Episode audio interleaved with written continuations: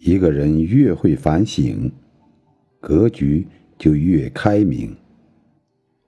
与其对生活怨天尤人，不如对自己多一分审视；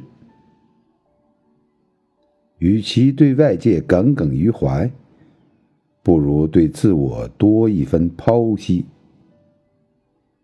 很喜欢这样的一句话：一个人需要窗户来看外面的世界，需要镜子。来看自己的内心。窗户看到外面的明亮，镜子看到自身的不足。有了自省这面镜子，一个人才能提升自己的境界，做到心底明亮，也才能不断成就更好的自己。